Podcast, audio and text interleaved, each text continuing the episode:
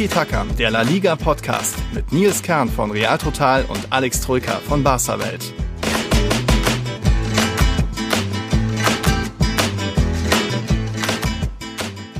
Guten Tag, liebe Zuhörer. Eine Warnung. Tiki-Taka könnte dieses Mal etwas länger gehen.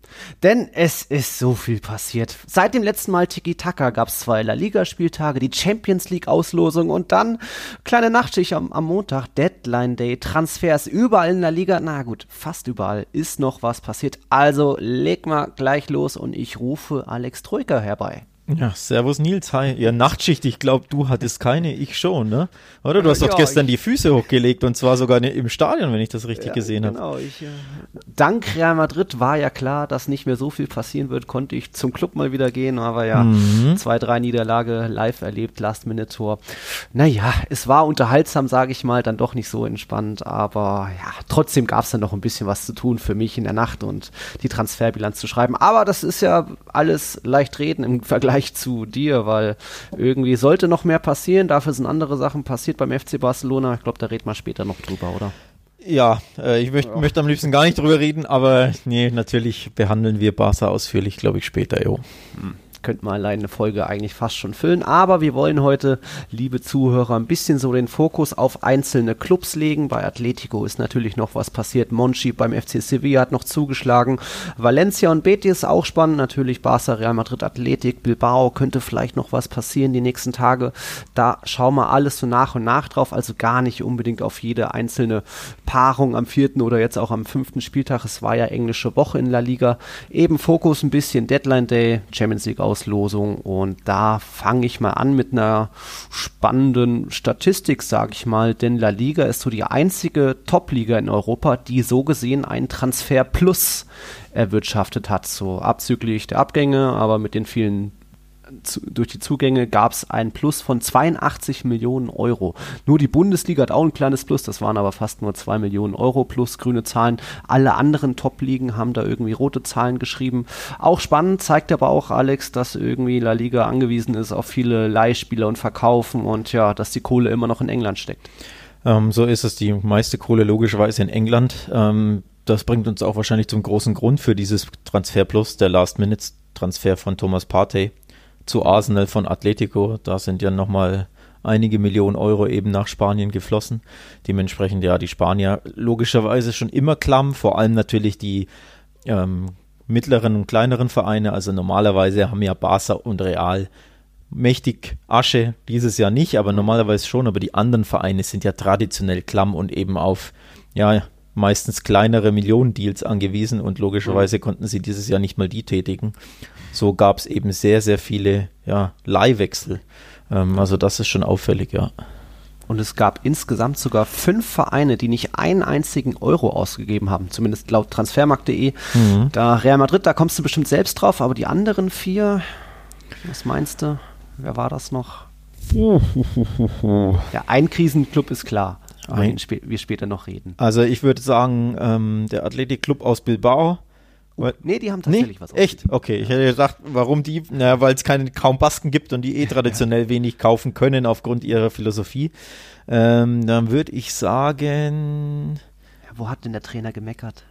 Ach so, Valencia ja natürlich. Ja, ja, ja logisch. Nee, Valencia klar. Ich habe jetzt an, an kleine Clubs gedacht, weil Elche mhm. viel geholt hat, aber eigentlich haben sie kein Geld. Da war ich mir jetzt nicht sicher, ob die. Ja, es gibt natürlich viele Vereine, die irgendwas zwischen zwei und acht Millionen ja, ausgegeben ja. haben, aber Valencia gehört dazu. Auch Real Sociedad so gesehen, kein Euro auszugeben für David Silva. Auch kurios, ne? Und ich glaube, bei Betis hat auch Pellegrini hier und da gesagt, dass er sich noch über den einen oder anderen Transfer freuen würde. Es kamen auch noch ein, zwei Jungs am letzten Spieltag, unter anderem von Barca, aber auch da kein Euro wirklich ausgegeben und das gleiche auch bei Deportivo Alaves. Also also spannend, da fünf Vereine so gesehen dann nur Geld eingenommen und gar nichts ausgegeben. Mhm. Reden wir später nochmal detaillierter drüber.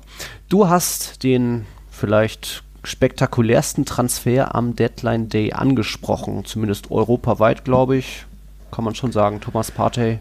Ja, auf jeden Fall am letzten, am letzten Tag des Transferfensters definitiv ähm, der größte Transfer, wenn man jetzt vielleicht von Cavani absieht, aber der war Free Agent ähm, mhm. zum Menu. Also ich glaube, finanztechnisch. Ja, der hat sich auch angebahnt irgendwo, aber dann. Genau, irgendwo, genau, aber man wusste nicht wo. Mal war es Benfica, mal war es ja. Atletico, jetzt genau. ging er doch zu Menu, also der hat gepokert und offenbar für ihn hat sich's gelohnt.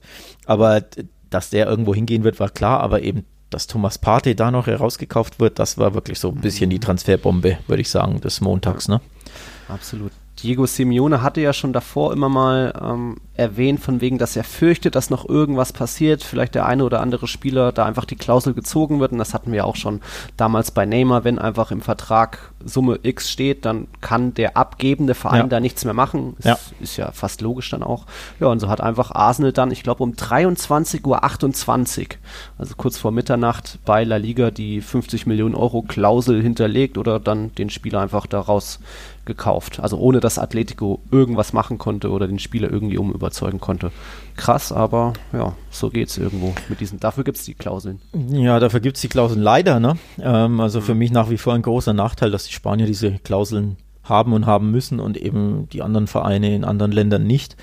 Dadurch nochmal, ne, du kannst da einfach die Spieler wegkaufen, sobald du mit dem Geldkoffer antanzt und vor allem die Engländer können das natürlich und machen das auch immer wieder gern. Oder eben PSG, wie angesprochen bei Neymar. Und für die spanischen Clubs ist das ein riesen Nachteil. Und ja, jetzt hat wieder Atletico einen ganz, ganz wichtigen Schlüsselspieler verloren, einen Stammspieler ähm, und kann quasi nicht wirklich reagieren. Sie haben zwar reagiert, indem sie Lucas Torreira ausgeliehen haben von Arsenal, aber ja, trotzdem großer Nachteil, glaub, ne? Ich glaube, irgendwo gab es da noch eine Mitteilung von wegen, die Beziehungen zu Arsenal sind da zerstört jetzt, ein schlechtes oh. Verhältnis, aber dann gleichzeitig noch ein Lucas Torreira äh, ausgeliehen. Egal, Partey tut schon ziemlich weh, sportlich auf jeden Fall. Er hat vergangenes Jahr nur drei Ligaspiele verpasst, kam an den bisherigen drei Spieltagen natürlich auch zum Einsatz. Ist ja auch so ein ziemlicher Allrounder, den Simeone auch mal gerne in der Schlussphase mit eingewechselt hat und vorne hingestellt hat. Und dann hat er entweder aus 30 Metern oder aus drei Metern irgendwie per Kopf den Ball reingebracht. Also war da schon auch so eine, so eine Allzweckwaffe, die fehlen wird. Ja, ich habe zum Beispiel gelesen, dass ähm, Partey gerne geblieben wäre, aber einen besseren Vertrag wollte mhm. bei Atletico, also da ähm, nicht wirklich bei den Gutverdienern ähm, angesiedelt war. Eigentlich stand dieser oder stand es fest, dass man seinen Vertrag verlängert zu besseren Konditionen. Dann kam Corona und dann wurde das Ganze quasi ähm, aufgeschoben, beziehungsweise ähm, ja, wurde nicht umgesetzt in die Tat. Und deswegen war Partey quasi grundsätzlich zwar bei Atletico zufrieden, aber er fühlte sich eben nicht so mhm. honoriert angesichts ja. Ähm, gewertschätzt genau angesichts seines Vertrags. Und das war so mit ein Grund, warum er natürlich auch jetzt ähm, zu Arsenal gegangen ist. Sprich, da verdient er, ich weiß gar nicht wie viel, aber wahrscheinlich zehnmal so viel geschätzt. Ähm, dementsprechend glaube ich, es war nicht unbedingt der Wunsch, sich zu verändern, sondern hm. ja auch ein bisschen natürlich eine monetäre Sache.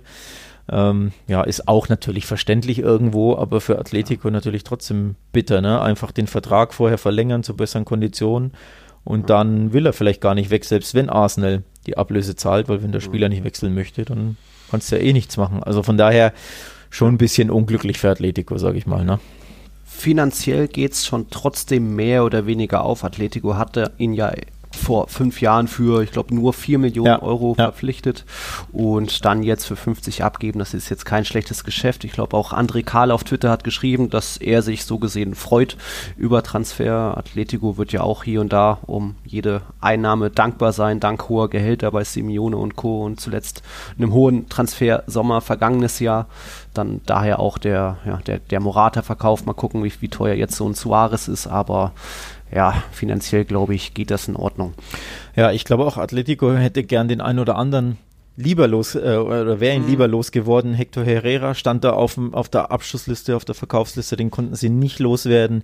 Sie ja. konnten vor allem Thomas Lemar nicht loswerden, genau. der ja kaum spielt und ja damals, ich glaube, gut 80 Millionen gekostet hat, ja. als er von Monaco kam und sich bis heute überhaupt nicht akklimatisiert hat unter Cholo Simeone. Also ich glaube, die beiden Spieler wollten sie dringend loswerden und konnten sie nicht. Dementsprechend, ja, ich glaube, so ganz unglücklich finanziell gesehen wird Atletico nicht sein, weil es ja doch wirklich in, in diesen finanziell schweren Zeiten große und wichtige Einnahmen sind, aber eben ein Schlüsselspieler verloren. Also wahrscheinlich ein weinendes und ein lachendes Auge so ein bisschen, mhm. ne? Genau. Um Mario Hermoso, den Innenverteidiger, gab es auch noch gerüchtet, aber der ist auch geblieben. Also ja, Atletico hat immer noch eine mehr als schlagkräftige Truppe, aber das war in den letzten Partien in La Liga nicht wirklich zu sehen. Sie sind ja furios gestartet mit diesem 6 zu 1 Triumph über Granada. Die waren natürlich ein bisschen Doppelbelastung, haben jetzt die Europa League Quali zum Glück bestanden, also haben vielleicht gegen Atletico auch nicht ganz Vollgas gegeben, Kräfte geschont. Ja, aber von der Suarez-Skala mit zwei Toren und einer Vorlage im ersten Spiel gab es danach nicht mehr viel zu sehen, denn in den jeweils 90 oder den 180 Minuten danach keine Tore, weder auf der einen noch der anderen Seite. Huesca und Villarreal 0 zu 0 jeweils. Ja, das typische Pulver verschossen. Ne? Wir haben uns ja, wir haben uns ja beide gewundert, wie Atletico da plötzlich 6-1 gewinnen kann. Komplett untypisch. Ich meine, ich hätte ja 1-0 getippt. Ähm, dementsprechend ja waren wir da alle überrascht, dass die plötzlich sechs Tore schießen und man denkt sich, okay, scheinbar funktioniert es ja doch. Nee, tut's nicht. also es war wirklich die Ausnahme der Regel oder diese, ja, dieses eine Spiel, das einfach mal verrückt abläuft. Ansonsten leider, leider das typische Same Old Atletico, ne? Also die Spiele alles andere als ein Augenschmaus und die Mannschaft tut sich unfassbar schwer, Torchancen zu generieren und, und letztendlich natürlich Tore zu erzielen. Also das war zweimal wirklich unter aller Kanone, was Atleti jetzt gespielt hat bei den beiden Torlos. Remis. Das war wirklich, wirklich schwach. Gegen Huesca, den Aufsteiger, muss dann natürlich viel mehr bei rumkommen gegen Villarreal, die Partie habe ich zumindest gesehen, war ziemlich, ziemlich langweilig. Also ich glaube, innerhalb der 90 Minuten hatte Atletico nicht einen Schuss aufs das Tor. Armutszeugnis. Armutszeugnis. Ja. Obwohl man eigentlich mit der guten Startelf gespielt hat. Sprich, Felix wieder vorne, Suarez natürlich gestartet, diese Doppelspitze, äh, Saul Correa, alle waren auf dem Platz. Und trotzdem dann gegen Villarreal, die ja, ja, man weiß ja, wie sie gegen Barcelona gespielt haben, da nichts wirklich hinkriegen. Das ist dünne und trotzdem waren dann beide zufrieden mit einem Punkt. Ja, immerhin kannst du bei Villarreal sagen, sie haben ihre Lehren aus dem Barca-Spiel gezogen, wo sie ja auch unter aller Kanone waren beim 0-4, wo sie zur Halbzeit, ja, wir haben ja darüber gesprochen, zur Halbzeit schon, ähm, ja, 0-4 hinten lagen und wirklich sehr, sehr schwach agierten. Also die haben scheinbar die, die Defensive zumindest gestärkt und haben die Lehren daraus gezogen, aber von Atletico musste einfach mehr kommen, vor allem in einem Heimspiel. Also selbst wenn man sagt, Huesca, okay, Auswärtsspiel, kleiner Ausrutscher, aber du musst da einfach eine bessere Leistung gegen Villarreal zeigen. Und das war wieder viel, viel, viel zu wenig, vor allem mit dem Ball, gegen den Ball, klar, da stehen sie immer sicher, da hat kaum Gegner Chancen, das wird sich wahrscheinlich auch nie ändern, solange Simeone da an der Seitenlinie steht. Aber nach vorne muss da mehr kommen und das ja. Kann ich aber auch nicht verstehen. Ich lobe ja öfter mal Simeone, wenn er seine Spieler machen lässt und sie auch noch im letzten Spieldrittel, also am gegnerischen Strafraum noch attackieren lässt, aber das war einfach wieder nichts davon zu sehen und wieder dieses schlechte Bild, was Atletico immer wieder gezeigt hat. Ja, so Obwohl alle fit waren. Violente, Costa, Carrasco, alle noch eingewechselt worden. Tja. Spannend fand ich da auch, nach dem Spiel habe ich, hab ich auch getweetet dazu und da hat mir der Leo Kandolf geschrieben und ich lese jetzt nur mal vor, Simeone hat es geschafft, meine Suarez-Euphorie ist weg, jetzt gehört Simeone weg. Uh. Uiuiui. Ui, dann gleich wieder den Trainer anzählen. Ansage, aber hat der, der Stuhl hier und da auch vergangenes Jahr, zumindest in der Hinrunde, schon mal gewackelt. Sie haben sich dann nach der Winterpause mehr oder weniger aufgerappelt, speziell auch nach der Corona-Pause. Simeone, glaube ich, so einer der größten Profiteure, weil er einfach starke Joker auf der Bank hatte und da auch ein Vitolo immer mal ähm, geknipst hat und noch einen Punkt beschert hat. Aber ja, mal sehen, wie das, wie weit das für Atletico dieses Jahr geht. In der Champions League wird es ja auch nicht so einfach. Tja, in der Champions League wird es auch nicht so einfach. Jetzt muss ich kurz die Tabelle Tja, aufrufen. Wo habe ich sie hin? Das Hier. große Duell mit dem FC Bayern. So ist es, genau. Ähm, Champions League Auslosung auch schon wieder so lange her. Eine Woche ja fast. Ich habe ich hab die Gruppen alle schon gar nicht mehr präsent. Das ist ja unglaublich. Also ja. hier, ja gut. Die Bayern, klar, ähm, das ist das große Duell, aber Lok Moskau und RB Leipzig. Ich glaube, Lok Moskau. Salzburg. Äh, RB Salzburg natürlich, klar. Ja. Ähm, das Logisch hat gleich aus, ich bin völlig verwirrt. ähm, Lok Moskau hatten sie war es letztes Jahr oder vorletztes Jahr auch als Gruppengegner, glaube ich. Gab's mal, ja. Ja. Ähm, ja, also im Endeffekt eine mehr als machbare Gruppe. Ich glaube, da überrasche ich jetzt niemanden, wenn ich sage, Atletico wird Zweiter hinter Bayern. Ne? Ich traust du Salzburg da nichts zu. Nachdem sie sich wieder durch die äh, Quali nicht geduselt haben, aber es war ja teilweise wieder spannend.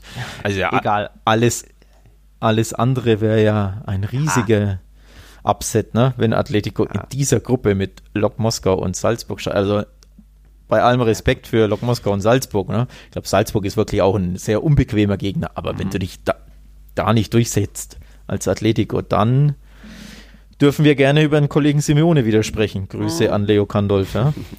genau. Gegen die Bayern, da gab es mal die Gruppenphase 2016. Da sind beide Partien jeweils 1-0 ausgegangen. Einmal hat Atleti, einmal Bayern gewonnen. Und dann er erinnern wir uns auch an das Halbfinale 2016 da ja im Hinspiel das Saul-Solo gegen irgendwie drei, vier, fünf Bayern, ich glaube Xabi Alonso hat sich auf den Hosenboden gesetzt, dann das kleine Traumtor mhm. von Saul und das hat ihn ja dann ein bisschen noch der, das Finale gerettet, auch Auswärtstor in München erzielt, obwohl sie dort verloren haben, also verspricht oder verspricht spannende Duelle zu werden da mit dem FC Bayern. Ähm, Ob es dann diesmal auch reicht fürs Achtelfinale, muss natürlich, aber ich weiß nicht, jetzt gibt Atletico schon wieder so ja, schwache Auftritte ab zweimal 0-0 gegen den Aufsteigern gegen Villarreal. Das ist mir viel zu wenig. Ja, aber Champions League Gruppenphase, ne? Du kannst halt auch viermal unentschieden spielen, einmal gewinnen und dann bist du wahrscheinlich auch weiter. Ähm, von daher, ja, mache ich mir jetzt da nicht so große Sorgen. Also ich meine, okay, Salzburg könnte wirklich könnte unbequem werden, da bin ich gespannt, weil die ja auch für ihr, für ihr Pressing bekannt sind, für, für, für Umschaltspiel, dass sie sehr, sehr laufstark sind. Da bin ich mhm. gespannt, wie Atletico mit so einem Gegner zurechtkommt. Ähm, zumindest Lok Moskau müssen einfach zwei Siege werden und wenn du dann in Salzburg irgendwie unentschieden spielst und daheim gewinnst, dann ja. bist du ja schon in der nächsten Runde im Endeffekt. Also von daher, das wäre schon eine Überraschung, wenn das Atletico nicht hinbekommt in der Gruppe. Ja klar, da hat Real Madrid so gesehen dann eine schwierigere Gruppe, aber schauen wir später zu. Wir gehen jetzt zum Verein, ähm, der europaweit die zehn schlechteste Transferbilanz oder die röteste, also Röteste. die meisten Ausgaben hat. Minus 60 Millionen ist die Bilanz, da ist der FC Sevilla so gesehen in Dacht, Europa. Oh Mann, ich dachte, jetzt kommt eine Quizfrage, wer das sein könnte. Ah, Ach, Mensch. Ja, ja, stimmt, eigentlich hätte ich es. Eigentlich wäre es eine schöne Frage gewesen, ne? Mist. Na gut, jetzt kann ich dich auch nicht mehr überraschen. Also nur Chelsea und Leeds und viele andere Premier Leagueisten haben noch eine rötere Bilanz als der FC Sevilla, auch weil Monchi da am letzten Transfertag nochmal, ja, ich glaube, er hatte einen ganz guten Tag. Ich glaube, zwei kamen, drei gingen, dann ist noch ein Tausch geplatzt oder da gab es lange Verhandlungen zwischen Real Sociedad mit William José für Carlos Fernandes, aber das sollte nichts werden. Man hat hier an diesem Sommer ähm, Oscar Rodriguez gekauft von Real Madrid für 13 Millionen. Dann kam als Regilon-Ersatz Acuna für 10 Millionen. Jetzt dann am letzten Spieltag noch Idrissi in Linksaußen für 13 Millionen und dann aus der Bundesliga sogar einer. Mhm. Für 4 Millionen. Karim Rekik von Hertha. Mhm. Ähm, der war ja nur noch Innenverteidiger Nummer 3 bei der Hertha. Ähm, bin ich gespannt, ob der die Qualität hat, um ehrlich zu sein, für den FC Sevilla. Also war schon bei der Hertha, glaube ich, ganz gut aufgehoben. Ähm, ohne dass ich ihm da jemanden zu nahe trete, aber Hertha ist halt ein Mittelmaßteam in der Bundesliga, zumindest seit Jahren. Sie wollen da natürlich raus unter Labadia und klar, Aufwärtstrend etc. Aber da war Rekik, fand ich so von seiner Qualität, auch wenn er nur 25 ist, recht gut aufgehoben. Ob der nächste Schritt zu Sevilla, mhm.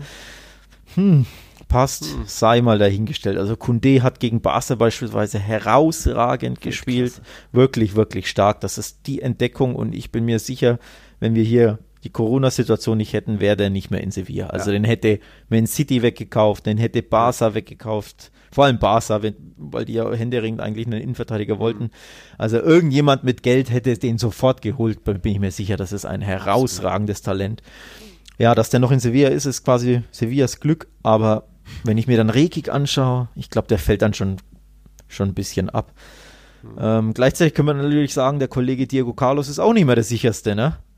Echt? Findest du? Ja. Was hat er in der Europa League gemacht? Vier Elfmeter, drei Elfmeter in Folge im Viertel, halb um Finale, glaube ich, ver verursacht irgendwie sowas. Da, also der, der, stellt sich schon immer sehr, sehr seltsam an, der Kollege Carlos. Ja, der ist halt auch ein Risikospieler, der, wenn er reingeht, dann mit seinem ganzen Körper. Ja, muss man ja nicht immer machen, ne? ja, war mir jetzt noch nicht bewusst, dass der so ein Stolperer in Anführungszeichen ist dann. Ja, ein bisschen Licht und Schatten. Also hm. ich finde es wichtig und richtig, dass, sie, dass sich Sevilla einen Innenverteidiger holt. Hm. Ähm, aber ob Rekit da wirklich der beste Transfer mhm. ist oder der beste Mann, sei mal angezweifelt. Aber ja. kann natürlich klappen. Also ich meine, er, wird ja nicht als Stammspieler geholt, sondern eben als ja, Rotationsspieler, sag ich mal, weil Carlos und. Kunde sind gesetzt. Mhm. Und Sergi Gomez haben sie, glaube ich, auch noch. Ähm, von daher, ja, könnte er sogar Ja, nur genau. vierter Innenverteidiger sein. Da muss man jetzt mal gucken. Aber interessanter Transfer auf jeden Fall. Und überraschend natürlich, klar. Und Ja. du hast es angesprochen, dass Kunde geblieben ist, ist dann auch irgendwo fast schon ein Segen für La Liga. Also die waren mit Carlos und er waren ein geiles Innenverteidiger-Duo in der vergangenen Saison als Debütanten, genauso Ja. wie in Ocampos und Lopetegui, hat früh es hinbekommen, dass alle funktionieren, dass es gleich eine Einheit ist und das hat man dann jetzt auch schon in den Spitzenspielen gesehen. Also ich hatte nicht wirklich gedacht, dass Sevilla sich so gut so lange gegen den FC Bayern hält. Es war ja dann in der Verlängerung Javi Martinez 2-1-Tor. Da haben sie gut den Kampf ja, angenommen oder erstmal Bayern fast teilweise in die Knie gezwungen. Und jetzt dann eben auch Barcelona. Hatte ich jetzt auch nicht so gedacht, weil wir wissen ja, Sevilla auswärts bei Top-Gegnern, also im Camp Nou, im Wander, im Bernabeu, da gab es nicht viel zu holen in den letzten Jahren, aber irgendwie hat Lopetegui da seiner Mannschaft so einen neuen Geist eingeimpft, dass sie wirklich da gut mithalten können und dann auch Barca teilweise ähm, dass, dass da einfach nicht viel zugelassen wird. Am Ende war es dann auch ein abgefälschtes Tor zum 1 zu 1, aber schon richtig starke Performance wieder. Ja, wirklich stark. Also überraschend stark, würde ich sogar sagen. Also ähm, wirklich als Einheit agiert. Ähm, vor allem das Pressing fand ich herausragend, vor allem spät im Spiel, also so ab der 60., 70. haben die wirklich noch, noch Körner gehabt. Barca war komplett platt. Ähm, das hat man wirklich gesehen. Die, die gingen auf dem Zahnfleisch und, und Sevilla hat da wirklich top, top Gegenpressing in der gegnerischen Hälfte betrieben. Ich war da wirklich beeindruckt von, äh, muss ich echt sagen. Also dass die einen Step nach vorne gemacht haben unter Lopetegui, ja, das wissen wir alle, haben wir hundertmal darüber gesprochen. Aber ich fand das Spiel gegen Barca war wirklich nochmal ähm, eine Stufe besser, als ich sie ja in der gesamten Rückrunde im Endeffekt in Erinnerung hatte, wo ich auch sehr, sehr viele Spiele von ihnen geschaut habe, wo sie dann immer wieder mal glücklich 2-1 gegen Levante und irgendwie 1-0 gegen ähm, Valladolid etc. Also wirklich so sehr Ja. knappe Spiele, immer eng gewonnen. Da stimmte es natürlich dann von der Moral. Auch die ersten beiden Ligaspiele waren ja auch beide wurden in der 90. gewonnen. Ne? In Cadiz zwei Tore in der Nachspielzeit und auch beim Spieltag davor haben sie erst in der Nachspielzeit gewonnen. Sprich, die Moral etc. sind da. Aber manchmal gewinnen sie Spieler halt einfach ein bisschen glücklich. Aber jetzt die Performance gegen Barca war wirklich, da ziehe ich meinen Hut vor die. Ich fand die wirklich stark. Ähm, wenn du schon über glückliche Sevilla redest, das war ja auch gegen Levante unter der Woche, so in der Nachspielzeit erst Genau. 1-0 Sieg Genau, durch genau. Ende Siri, glaube ich. Also ja, aber das ist dann auch diese Abgezocktheit, die muss dann so eine teilweise Nee, absolut. bunt zusammengestellte Truppe erstmal haben. Aber Absolut. Rakitic auch gleich nahtlos eingefügt, die Banega-Rolle übernommen, also gefällt mir richtig gut. Da muss man dann auch sagen, da muss dann auch Platz 3 fast schon das Minimum sein.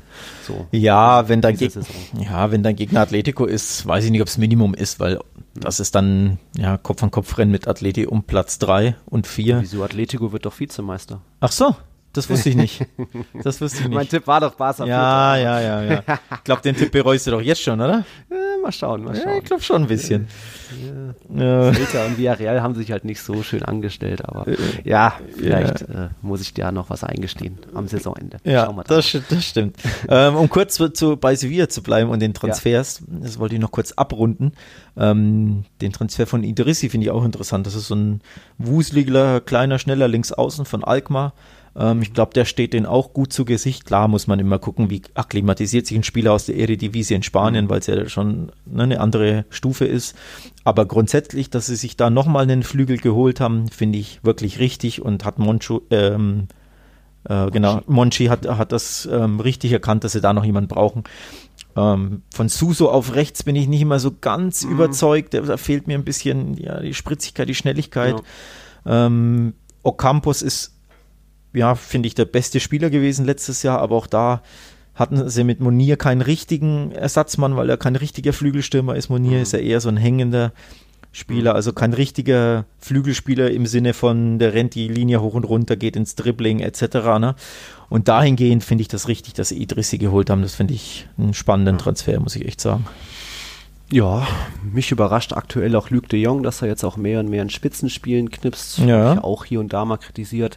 Ich bin gespannt, was jetzt mit Carlos Fernandes passiert. Der war ja letztes Jahr bei Granada so der überragende Mann, hat getroffen fast wie am Fließband, jetzt eben die Laie beendet und dann zurückgekehrt zum FC Sevilla. Da sollte es dann wohl noch eine Laie geben oder einen Tausch mit Will- Willian José von Real Sociedad, ist aber nicht ja, sollte nicht sein. Jetzt bleibt Carlos Fernandes in Sevilla und ich glaube, bisher wurde der auch noch gar nicht so viel eingewechselt. Jetzt zwar mal die sechs Minuten im Camp Nou, aber hm, man hat ja immer noch auch einen Enesiri, der zuletzt auch ganz okay in Form war, war also da auch spannend, das zu verfolgen, wie da die Offensive weiter aussieht bei Sevilla. Ja, weiß ich gar nicht, was ich sagen soll. Ja, wir ja. haben ja auch die, die neue, jetzt richtige Doppelbelastung in der Champions League, in der Gruppe, wo es eigentlich nur darum geht, wie heißt es so schön, wer sichert sich da Platz 3, den Europa League Platz, Chelsea oder Sevilla. Nein, die werden dürften es schon auch weiter schaffen. Krass, nur da müsste da leichte Beute sein. Rennen dagegen spannend. Oh, also spannend. Stadtrennen, aktuell Tabellenführer in der Ligue 1, waren ja letztes Jahr als Pokalsieger Dritter, steht hier in meinen Notizen. Damit Kammerwinger und so, das große Realziel, die könnten, könnten auch noch weiterkommen, aber ansonsten halt Sevilla und Chelsea wären, glaube ich, auch mit Europa League zufrieden. Scherz. Ja, no normalerweise, ähm, klar, wenn du, wenn du auf, auf die ähm, Gruppe blickst, gibt es da ja zwei große Favoriten, sage ich mal, zumindest auf dem Papier logischerweise. Ähm, mich würde es nicht überraschen, wenn es da drin wirklich ja tatsächlich überrascht und wenn die Gruppe zumindest sehr, sehr ausgeglichen ist, was die Top 3 ähm, anbelangt. Ähm, also das könnte ich mir schon vorstellen, dass das mhm. da drin wirklich überrascht. Vor allen Dingen auch, weil Chelsea sehr, sehr wackelig ist. Also ich sehe da wirklich so ein bisschen drei Mannschaften fast auf Augenhöhe und es würde mich nie überraschen, wenn Sevilla die Gruppe sogar gewinnt am Ende. Mhm. Ähm, also ich traue denen da schon einiges zu, einfach weil sie auch wirklich sehr, sehr abgezockt sind, weil Chelsea gleichzeitig hinten unfassbar löchrig ist. Also die haben dermaßen große Abwehrprobleme, können vorne natürlich mit Werner und Havertz und Co. jedem mal drei Stück ein, ähm, reinhauen, aber ich finde eine spannende Gruppe. Also die drei Mannschaften, Rennes, Sevilla und Chelsea, die könnten sich einige spannende 3-2, 4-3, 3-3, 2-2 Spiele liefern. Da bin ich gespannt. Okay. So gesehen war der Saisonauftakt beim FC Sevilla ja, durchaus erfolgreich. Gab den 3-1-Sieg gegen Cadiz, dann das 1-0 gegen Levante, jetzt 1-1 gegen Barcelona. Also man steht gut da. Es mhm, ist zwar nur absolut. Platz 7, aber man hat ja auch zwei Spiele weniger als ja, die meisten anderen Teams. Ja, also. nur Platz, ähm, Platz 6 bei mir übrigens. Echt? Oh. Ja. Ich ähm, habe die Transfermarkttabelle, egal. Ja, äh, ja, auf jeden Fall ungeschlagen, ne? Zwei Siege, eine, ein Unentschieden, sieben Punkte. Also fast schon perfekter Saisonstart, wenn man bedenkt, dass ein Spiel im Camp Nou war. Ne? Von mhm. daher, bei Sevilla läuft es wirklich gut, ja.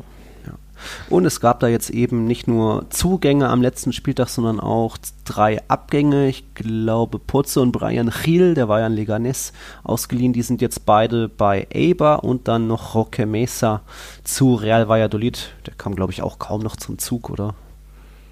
Ähm, den haben sie, äh, den haben sie ähm, abgegeben, ich glaube Vertragsauflösung. Ach so, ähm. Ja, ähm, Roque Mesa hat sich mit dem Verein, meine ich gestern gelesen haben, ähm, geeinigt und ist jetzt mhm. quasi als Free Agent zu Real Valladolid. Also den haben sie gar nicht mehr gewollt oder gebraucht, ja. Sehr gut, okay. Gut. Gut. Noch, es gab noch viel mehr Transfers natürlich in La Liga. Es gibt noch viel zu bereden, auch noch zwei andere Champions League-Teilnehmer natürlich. Das schauen wir uns gleich an nach einer ganz, einem ganz kurzen Break.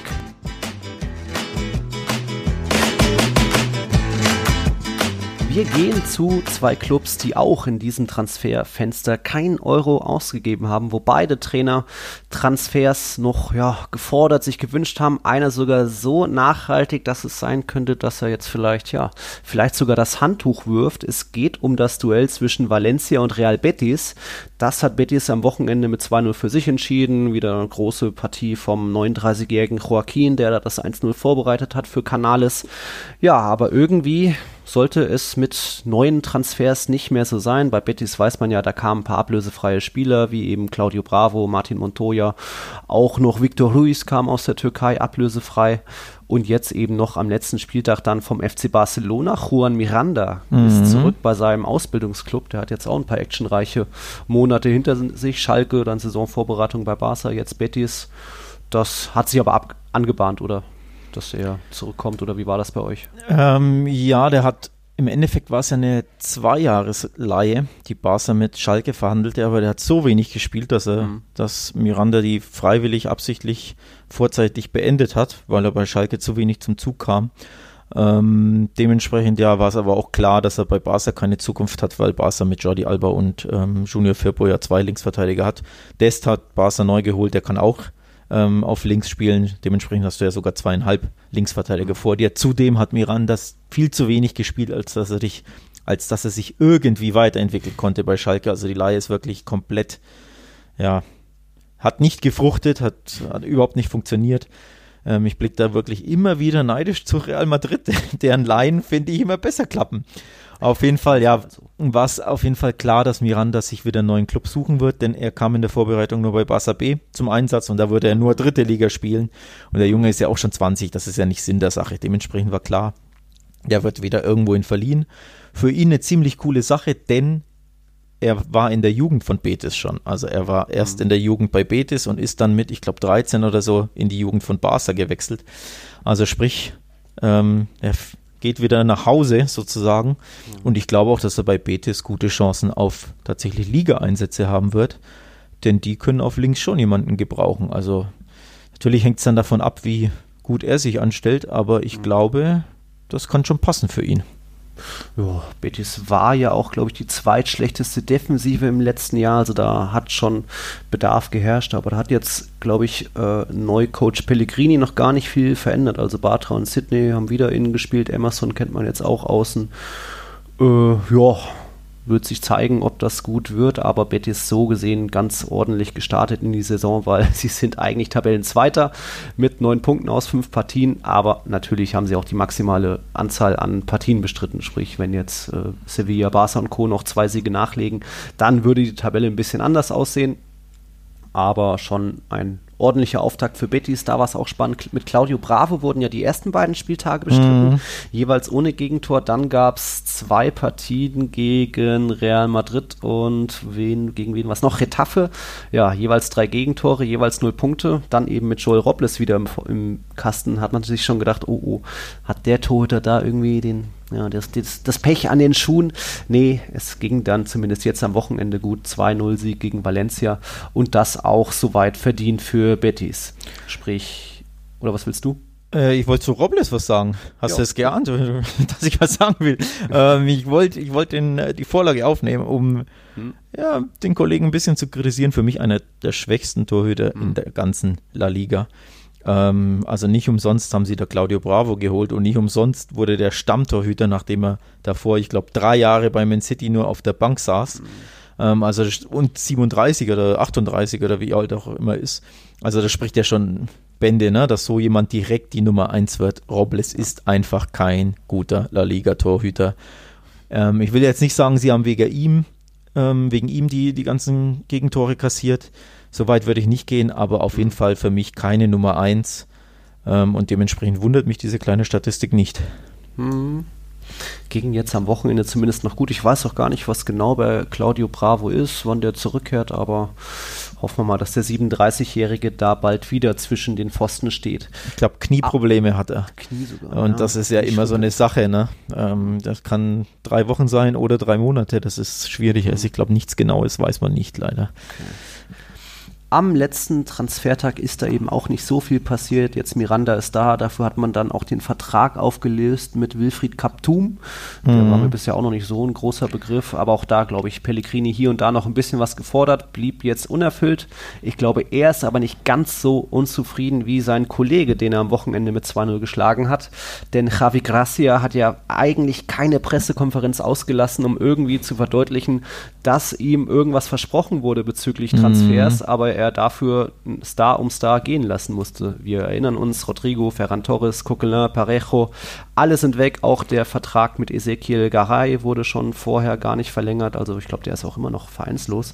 Egal, ähm, Villarreal muss, äh, Valencia muss jetzt Spieltag um Spieltag mit einer super jungen Truppe auskommen, aber das hat jetzt auch noch nicht so ganz geklappt. Also es gab diesen sehr glücklichen Sieg am ersten Spieltag gegen Levante, 4 zu 2, das hätte eigentlich eher andersrum ausgehen müssen. Dann Niederlage gegen Celta, 1 zu 1 gegen Aufsteiger Huesca, irgendwie ein Sieg gegen Real Sociedad und jetzt eben die Niederlage gegen Betis. Das macht sieben Punkte aus fünf Partien. Nicht viel, aber immerhin hat Gracia da noch einiges rausgeholt. Aber ich weiß nicht, ist, wie, wie sagt man, die, die Spatzen flüstern es vom Dach oder so. Er könnte Oh vielleicht. Gottes Willen. Es heißt, er Oh, überlegt, äh, vielleicht das Handtuch zu werfen. Er wurde zwar heute natürlich im Training gesichtet und äh, da geht es wohl erstmal noch normal weiter, aber ich glaube, der ist schon wirklich, ähm, ja, pisst, dass es da, dass Peter Lim ihm da keinen wirklichen Transfer mehr zugestanden hat. Außer natürlich, ne, eigentlich gibt es da gar nicht viel zu erwähnen, so, so ein Giamon aus der eigenen Jugend, aber das war ja abzusehen. Ja, ähm, gestern Abend hat ähm, Cadena Ser berichtet, der Radiosender in, in Spanien, dass Gracia tatsächlich darüber nachdenkt, hinzuschmeißen. Ähm, also er ist dermaßen enttäuscht, dass kein einziger Spieler verpflichtet wurde, dass er wirklich überlegt, ähm, ja, das Handtuch zu werfen und seinen Job wieder hinzuschmeißen bei, bei Valencia. Jetzt bin ich gespannt, wie das ähm, ja, in den Folgestunden laufen wird, denn die aktuellen Berichte, also wir nehmen jetzt hier Dienstag, Mittag, früher Nachmittag auf, waren die folgenden, dass er sich mit ähm, Anil Murti, dem Präsidenten von ähm, Valencia, zusammensetzt und es danach vielleicht eine Entscheidung gibt. Also es kann tatsächlich mal wieder so sein und diesen Satz sage ich irgendwie erstaunlich oft, dass wenn ihr diesen Podcast anhört, dass der Kollege Gracia wirklich hingeschmissen hat, weil er dermaßen unzufrieden ist mit der Transferphase seines Vereins. Also das ist wirklich eine spannende Sache und ich muss ehrlich zugeben, ich kann den Kollegen völlig verstehen. Ähm, das ist echt wirklich krass, was Valencia da macht, diese, ja, diese ganzen Abgänge und wirklich gar niemanden holen. Boah, das ist schon hart. Ja, man hat nominell hat man natürlich noch einen eigentlich starken Kader mit einem Kondogbia, einem was, Guedes ist noch da, Maxi Gomez hat jetzt glaube ich dreimal schon getroffen, Gamero ist auch noch da, also das sind schon Jungs, die kicken können, äh, Gaia funktioniert wieder ganz gut, aber trotzdem war das, das, was man letztes Jahr hatte, das Problem, dass man die zweitwenigsten Schüsse pro Partie hatte, neun pro Partie im Schnitt, das hat man jetzt auch gegen Betis wieder gesehen, nur fünf Abschlüsse, das ist einfach viel zu wenig, um da irgendwie ein bisschen für Gefahr zu sorgen, das obwohl eigentlich fast alle fit sind und man eigentlich einen nominell theoretisch noch guten Kader hat, aber da sehe ich auch, oder wir sehen weiter schwarz bei Valencia. Wir hatten ja schon prognostiziert, dass es eher weiter runter. Sie haben ja gerade so noch auf Platz 9 abgeschlossen die vergangene Saison, dass es eher nochmal ja, ein schwächeres Jahr geben könnte und dass deswegen vielleicht auch Javi Gracia, wer weiß, vielleicht der erste Trainer ist, der ja, gehen muss oder selbst geht. Ja, ich bin ehrlich gesagt überrascht, dass die überhaupt schon zwei Siege geholt haben.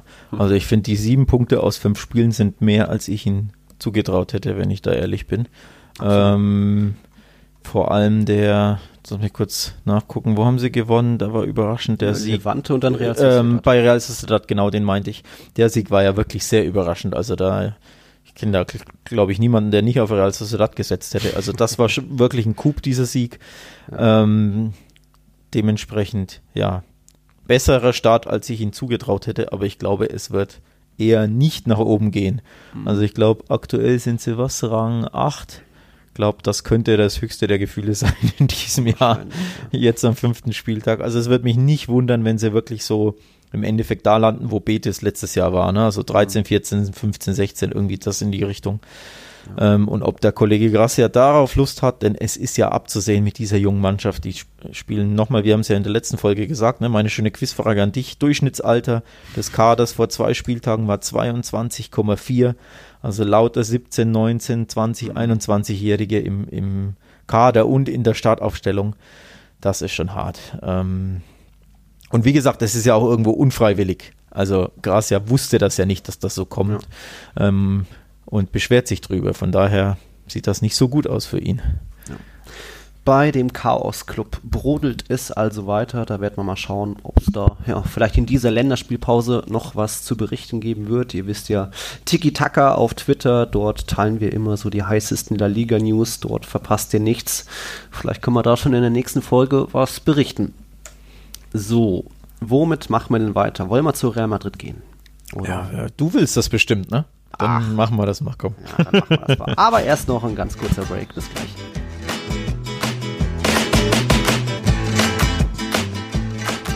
Zwei Clubs hatten wir schon, die nicht einen einzigen Euro ausgegeben haben in den vergangenen Monaten. Und jetzt kommt der dritte Club und das mehr oder weniger überraschend, der Meister. Real Madrid erstmals seit 40 Jahren ohne Ausgaben auf dem Transfermarkt, haben nur eingenommen, so angeblich um die 110 Millionen Euro.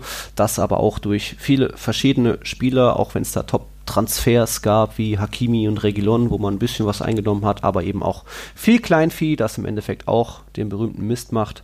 Ja, Alex, willst du mich fragen, was denn so die Gründe sind, warum Real Madrid gar nichts auszugeben hat? Ja, wollte ich tatsächlich. Ähm, weil ich es ein bisschen erstaunlich finde, muss ich ehrlich sagen. Ja. Also erstaunlich natürlich, weil es Real Madrid ist, logischerweise, aber nicht mal deswegen, weil ich bin ja kein Fan davon, dass man Spieler kauft, nur um jemanden zu kaufen. Das ist ja nicht Sinn der mhm. Sache, sondern es geht ja wirklich um Kaderbildung und, und darum, dass du ja analysierst, wo brauchst du Spieler oder wenn du keine brauchst, dann kaufst du halt keine. Das macht schon Sinn.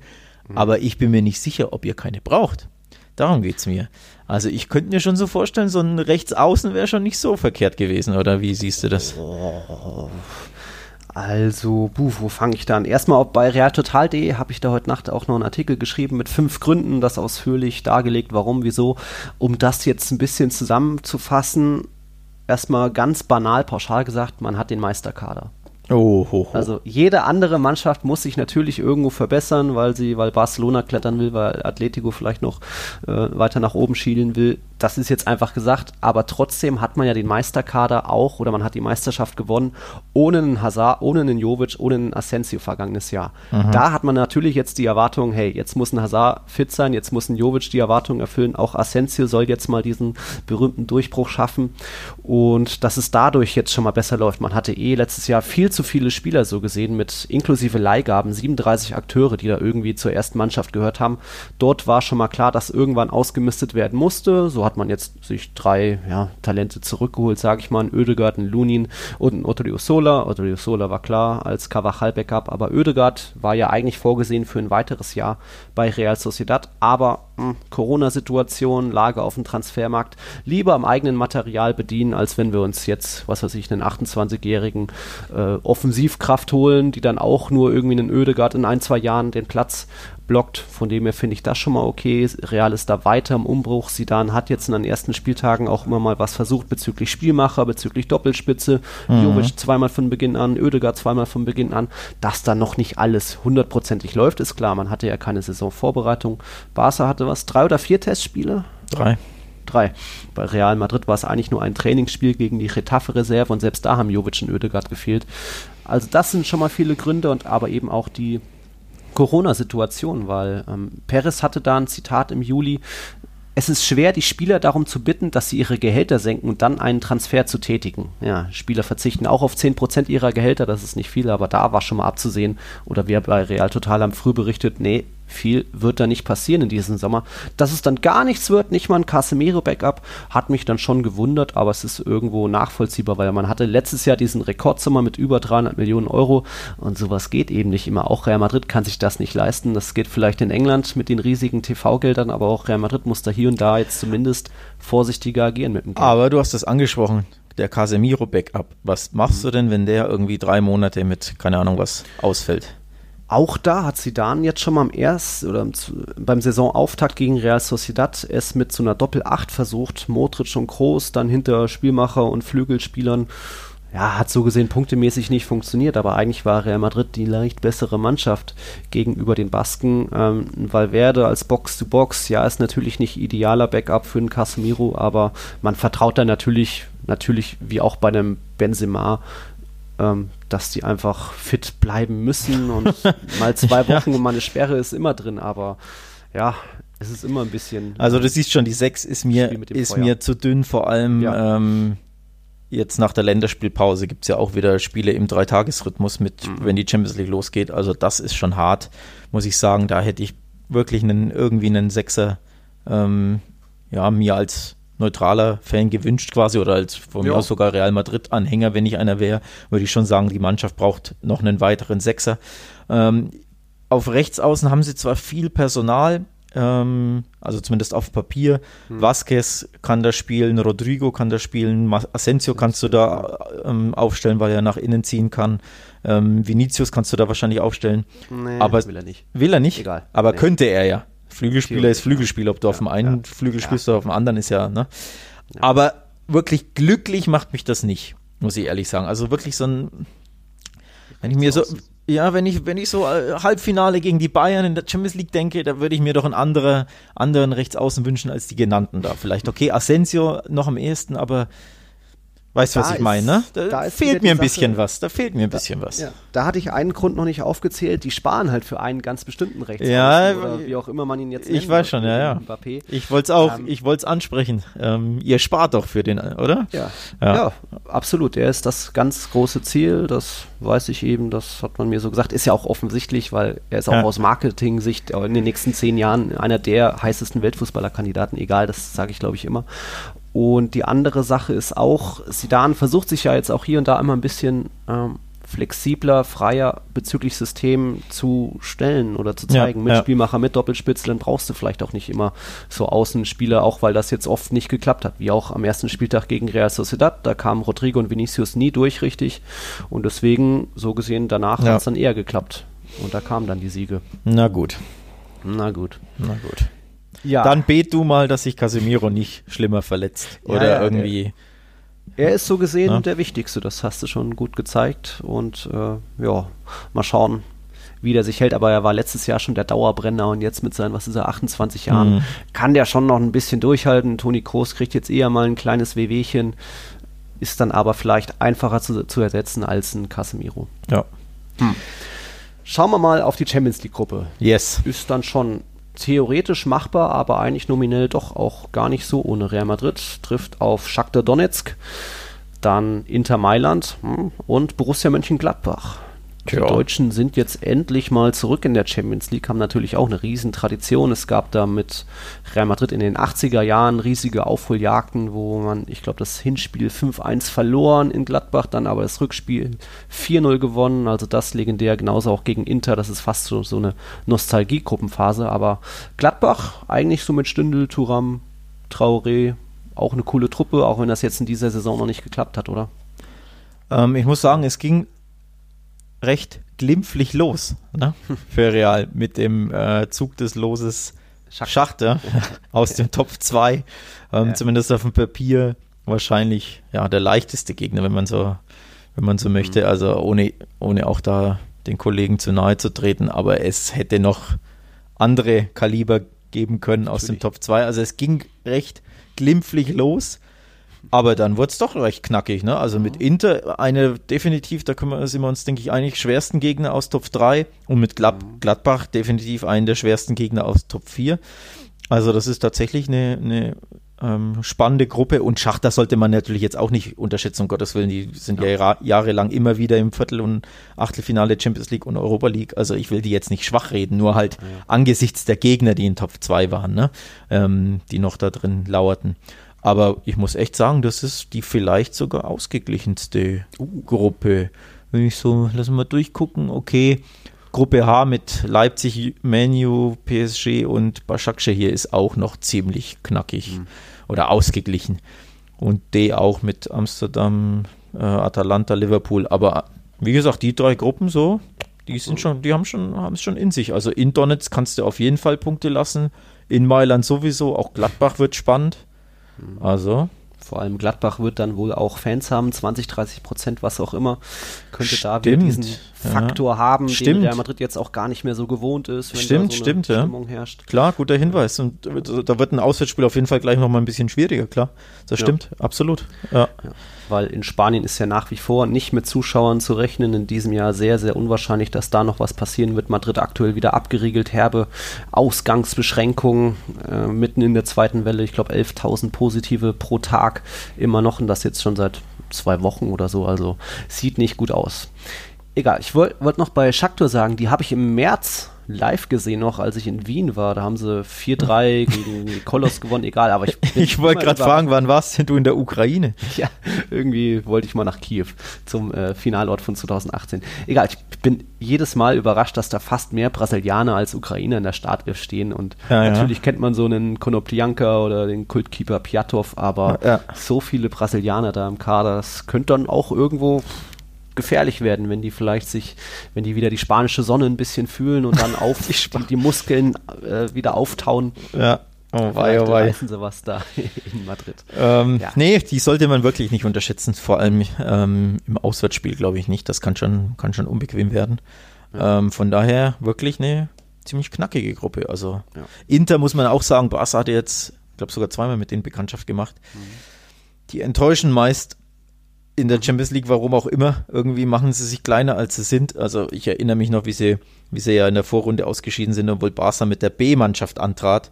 Ähm, und Barca hat da im San Siro 2-1 gewonnen. Also da, wo du dir auch denkst, das Spiel muss Inter gewinnen. Und wenn sie es gewonnen hätten, wären sie, wären sie im Achtelfinale gestanden und dann haben sie gepottelt. Von daher, Inter ist da manchmal wirklich auf internationalem Parkett aus irgendeinem Grund, ja, etwas launisch, ein bisschen Angst vor der eigenen Courage, so ein bisschen, aber nichtsdestotrotz knackiger Gegner allemal. Also gegen die hätte, auf die hätte ich nicht treffen wollen. Ja, und Erfahrung pur, irgendwie als drittälteste Mannschaft der Serie A, lauter über 30-Jährige. Ich weiß noch nicht so ganz, warum Eriksen nicht so funktioniert. Ich weiß auch nicht, warum Godin gewechselt ist. Der war ja auch so einer der stärksten. Weil er sehr alt ist wahrscheinlich, ne? Ja, aber nach einem Jahr direkt wieder zurück. Ich glaube, zu dem anderen Verein hat er so eine besondere Beziehung. Ist das so? Ähm, ja, irgendwas hatte ich da mal gelesen, aber ja, soll mir recht sein, wenn Eriksen nicht funktioniert und Godin weg ist, dann vielleicht können noch Lukaku und Lautaro vorne irgendwie Schnupfen kriegen, dann kann es Real Madrid auch alleine mit Hakimi aufnehmen. Noch so eine besondere Geschichte. Ja, der Kollege Arturo Vidal wird wahrscheinlich auch doppelt motiviert sein. Gegen seinen ja. Lieblingsfeind Real Madrid Gegen geht's. Also der wird Bock haben. Ähm, von daher, nee, wirklich ja. eine, eine, spannende Gruppe. Ich freue mich tatsächlich auch ein bisschen auf Gladbach. Real Madrid, das wird, wie, wie du schon gesagt hast, mit Fans, hoffentlich mit Fans logischerweise, man weiß das ja vorab nicht, aber ähm, da hoffen wir, glaube ich, alle drauf, dass dann ein schönes Fußballfest entsteht. Ne? Ja, liebe Zuhörer, drückt mir die Daumen, dass ich die Akkreditierung kriege, da zumindest in Gladbach. E-Mail ist natürlich schon raus. Mal gucken, was die sagen, wie viele Presseleute überhaupt zugelassen werden, ob 50, dann glaube ich, könnte es schon klappen, weil aus Spanien werden Journalisten eigentlich nicht einreisen. Die müssten ja theoretisch dann in Quarantäne oder auch bei der Rückreise. Also glaube ich, könnte ich vielleicht mal dabei sein. Aber schauen wir mal. Ich drücke die Daumen, Nils. Ja, danke. Du drückst die Daumen, ich drücke nochmal auf den. Aber im Spiel drücke ich den Gladbachern die Daumen. Ist okay. Ist okay für dich, ne? Ja. ja gut. Ich, ich drücke nochmal auf den Einspieler-Button, dann kommt gleich großer Barca-Block. Also bis gleich. Ja, mein lieber Herr Trücker, was hm. ist denn da alles passiert? Kein Eric Garcia, kein Memphis, Dembele ist noch da, Griezmann auch, Rafinha wurde verschenkt. Todibo war abzusehen, dass der wie Miranda noch geht, aber boah, euch wurde nicht langweilig bei Barca-Welt, oder? Nee, mir war nicht langweilig. Ich weiß auch gar nicht, wie lange du noch bei diesem Podcast Zeit hast, um da alles aufzuarbeiten. Es ging drunter und drüber. Es war natürlich abzusehen, aber ja, der FC Barcelona hat sich mal wieder übertroffen und ich meine das nicht unbedingt als Lob.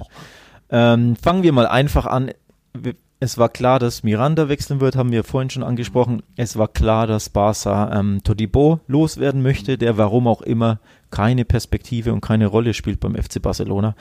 Ähm, er hat selbst gesagt, er möchte unbedingt spielen, er ist jung, er braucht viel Einsatzzeit, die kann ihm Barca logischerweise nicht geben. Wahrscheinlich wollen sie es ihm auch gar nicht geben. Ich glaube, in der internen Rangliste ist da Araujo auch über ihm anzusiedeln, der sich wirklich gut macht, muss man echt sagen. Also eine Entdeckung bei Barca und dementsprechend war es klar, dass Todibo wechseln wird. Gestern ging es eben drunter und drüber, denn Barca wollte ihn am liebsten verkaufen, um das Geld reinvestieren zu können. Hm. Aber es hat mal wieder nicht geklappt. Der FC Fulham wollte angeblich sogar, ich glaube, 18 Millionen für Todibo bieten, aber mhm. Todibo wollte nicht nach London. Ach. Hätte halt lieber, ja, Lieber nach Lissabon. Lieber scheinbar nach Lissabon, auf jeden Fall lieber zu einem Verein, der irgendwie ja kein Aufsteiger ist und bei dem du die, bei dem die Gefahr besteht, dass du einfach wieder, wieder absteigst, ne? Und dann okay. gräbst du da in der zweiten Liga rum. Also ich glaube, das wird wahrscheinlich schon einen Grund okay. gespielt haben. Okay. Ähm, und dementsprechend, ja, zu, zu Fulham hätte er gekonnt, aber wollte er nicht. Am Ende wurde es eben Benfica, aber eben nur als Laie, sprich Barca nimmt kein Geld ein. Zwei Millionen gibt's ähm, für die Laie und dann hat Benfica eine Kaufoption in Höhe von 20 Millionen, also kein direktes Geld, keine Einnahmen für Barca, die sie eben brauchten. Also auch wieder unglücklich. Sprich, sie hatten kein Geld. Denn was sie natürlich unbedingt machen wollten, ist Todibo quasi gegen Eric Garcia tauschen im Sinne von, der eine bringt 18 Millionen und die können wir direkt in Eric Garcia mhm. von Man City reinvestieren. Konnten sie aber, aber nicht. Nö. Aber nö, weil kein Geld eingenommen. Dementsprechend haben sie den ganzen Tag geschachert und gefeilscht mit Man City. Und wir kennen ja Man City, Geld brauchen die natürlich keins. Dementsprechend war das Angebot von Barca auch sehr niedrig und auch, ja, Man City nicht gut genug. Am Ende heißt es, soll Barca 10 Millionen fix plus 8 Millionen in möglichen Bonuszahlungen für Eric Garcia geboten haben. Man City hat gesagt, nö, ist nicht gut genug, der Kollege bleibt.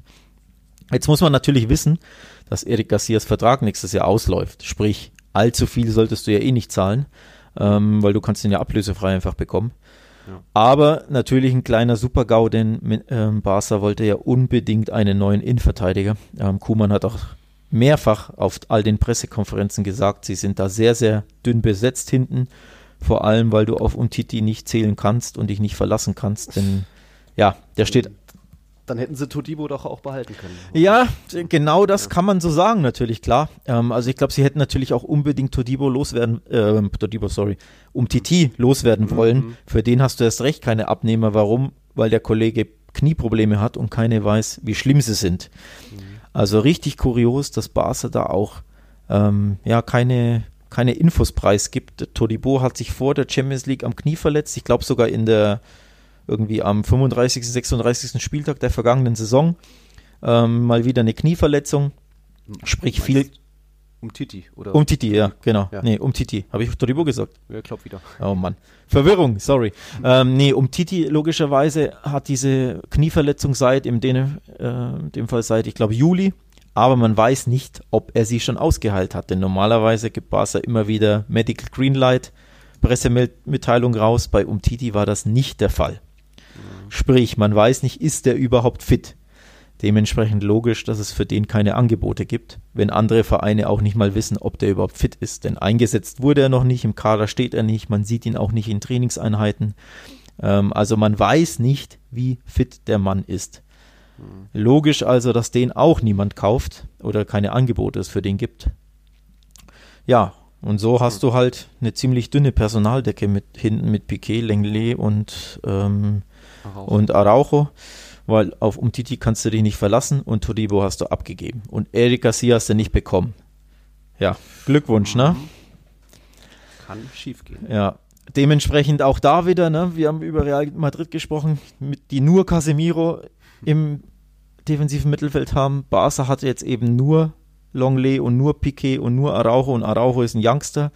Ja. Piquet ist was, 33?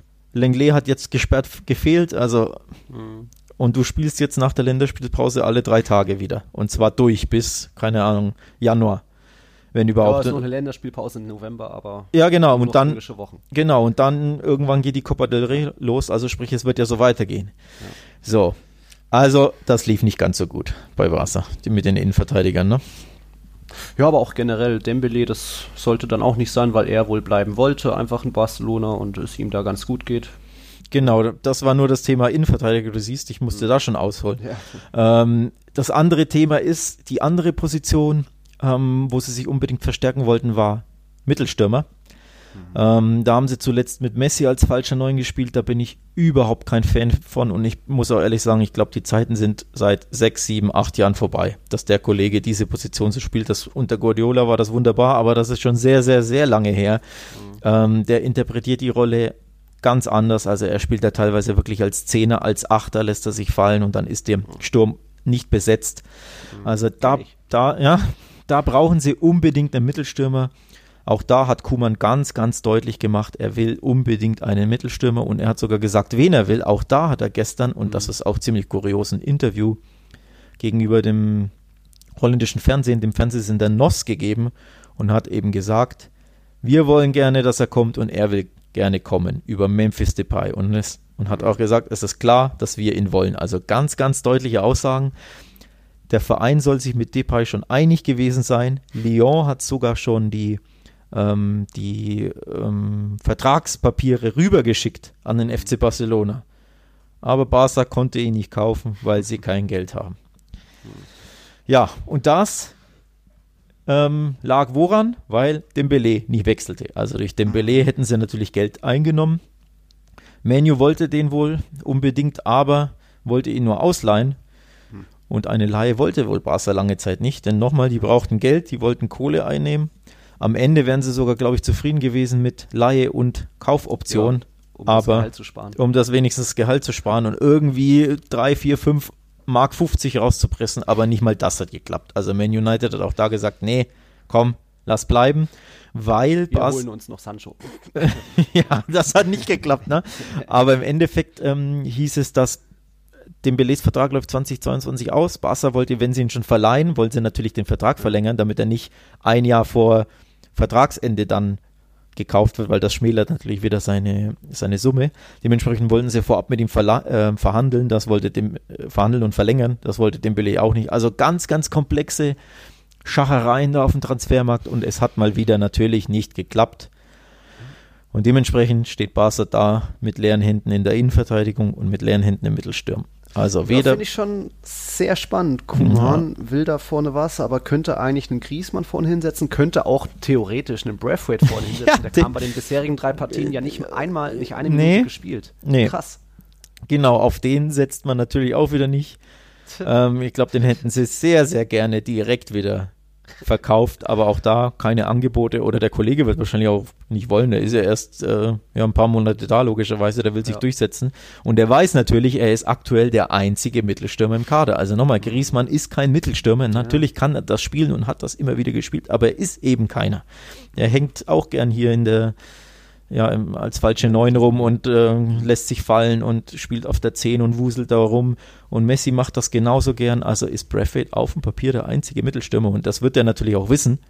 Mhm. Und er sieht natürlich auch, dass das nicht ganz so super klappt ohne Mittelstürmer da vorne. Also es hat gut geklappt in Spiel 1 und 2 gegen Villarreal und Celta, aber schon gegen Sevilla hat es überhaupt nicht mehr geklappt. Ja. Und dementsprechend, ja, dieser Kader des FC Barcelona und diese Transferschachereien waren gestern mhm. ja sehr unterhaltsam, sag ich mal. Sehr ja. spannend generell, um nochmal auf Barcelonas Transfersommer zurückzublicken, es war natürlich auch viel Verschenken dabei. Luis Suarez, ja. Rakitic, Vidal, Rafinha jetzt auch gegen mhm. zu Paris äh, verschenkt. Was haben die insgesamt eingenommen? Zwei, drei Millionen plus ein paar Variable. Ja, hörst, da, du, mich, hörst du mich weinen? Ja, ja oh, wobei, Mann, ähm, ja. das jetzt, ich habe gerade so einen Tweet von einem Ass Reporter vor mir und da hat dann ein anderer Fußballprofi, fast schon ja. La, La Liga-Legende, drunter kommentiert oder geantwortet von wegen, hey, du vergisst die um die 70 Millionen Euro im Jahr, die sie sich durch Gehalt sparen. Und das ja. war, kam von Iago Aspas. Ja. Wow, dass sich überhaupt so ein Profi da einmischt in so eine Diskussion und dann auch direkt das Argument liefert. Darum hat ja Barca überhaupt gesagt, komm, Suarez lieber verschenken, Vidal Hauptsache weg. Ähnlich ja. wie ja auch Real Madrid mit Bale und James. Also das genau. sind halt die Corona-Zeiten auch. Absolut. Ähm, vor allem hat Barca ähm, ja richtig, richtig miese gemacht. Sie haben auch da schönes Timing, just gestern den Jahresabschluss präsentiert. 97 Millionen Verlust ja. hat Barca gemacht. Das ist unfassbar zum Vergleich. Ich glaube, der BVB hat 40 Millionen Verlust gemacht. Mhm. Ähm, also du siehst schon, Barca hat es da richtig erwischt. Vor allem natürlich, weil die unfassbar viel Geld mit Touristen einnehmen, die eben das Museum besuchen und die, man kennt es, ne, die alte Leier, die eben ins Camp Nou gehen und völlig überteuerte Karten kaufen. Da ist, das ist leider das Geschäftsmodell des FC Barcelona. Ne? Da den Touris das ja. Geld aus der Tasche ziehen, man kennt es, bei Real ist es glaube ich auch, auch nicht anders. Ich glaube selbst bei Sevilla und Valencia ist das teilweise so, dass die Karten unfassbar teuer sind für Heimspiele, ja. aber Barca ist da wirklich ja, das ist leider das Geschäftsmodell, wie gesagt, dass hier schön die Heimspielkarten. Die Königsdisziplin der Geld aus der Tasche ziehen. Genau. Und wie gesagt, mit dem Museum machen sie unfassbar viel Geld. Mit ähm, der Botiga mit dem, mhm. mit dem Shop, weil nach dem Museum läufst du in den Shop rein und lässt da nochmal deine 2, 3, 400 Euro. Und all das fiel halt weg, weil keine Fans im Stadion, keine Heimspiele mit Fans etc. Also da hat Barca wirklich große, große Verluste gemacht. Und auch deswegen mussten sie unbedingt eben am Gehalt sparen, wie du schon sagst. Und eben Suarez soll 20 plus brutto verdient haben. Ähm, Rakitic war, glaube ich, weiß ich gar nicht, 10, 15, irgend sowas. Vidal auch Vidal irgendwie so auch, ja. in, dem, in dem Dreh. Also sprich, die mussten da natürlich Geld sparen.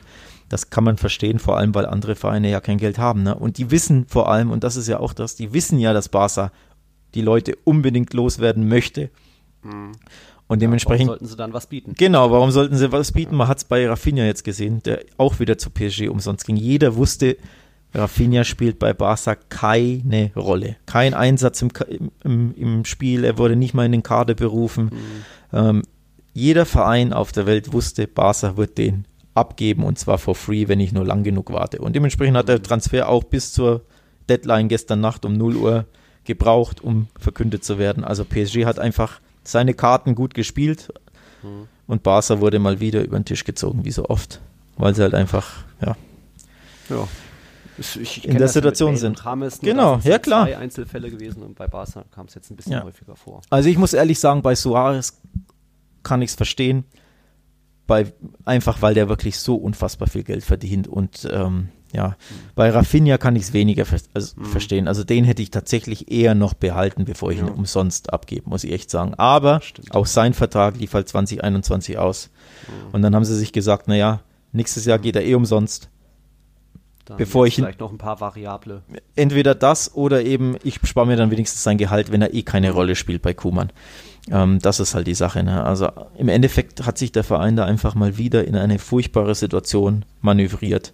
Ähm, ne? Vertragslaufzeit bescheuert. Bei Suarez war es ja genauso, bei Vidal genauso, bei Rakitic genauso. Alle gehen noch ein Jahr.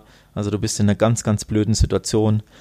Hast schlechte Karten und musst pokern und wirst über den Tisch gezogen. Ne? Ich würde noch mal kurz auf das äh, Finanzthema eingehen. Das hatte ich mir auch äh, grob angeschaut, den Finanzbericht. Also 97 Millionen Euro Miese sind ja fast noch gut, weil erwartet waren eher zwei- 200 Millionen Euro weniger Einnahmen. Das konnten sie natürlich auffangen durch schon das, was war das, RT, Kurzarbeit, 70 Prozent teilweise Mitarbeitergehälter einsparen. Dadurch sind es eben nicht die 200 Millionen weniger geworden, sondern in Anführungszeichen nur 97 Millionen.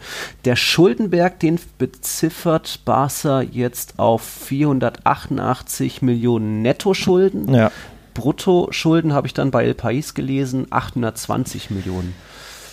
Ja, Starke Zahlen. Ja, ähm, ich bin jetzt nicht so der Finanzfachmann, um das äh, in Relation jetzt zu setzen und dementsprechend, ja, im Endeffekt, was ich bezeichnend finde, ähm, Barca hat ja in, in seinem Geschäftsbericht auch ähm, in der einen Spalte geschrieben, so wäre es ohne Covid gelaufen.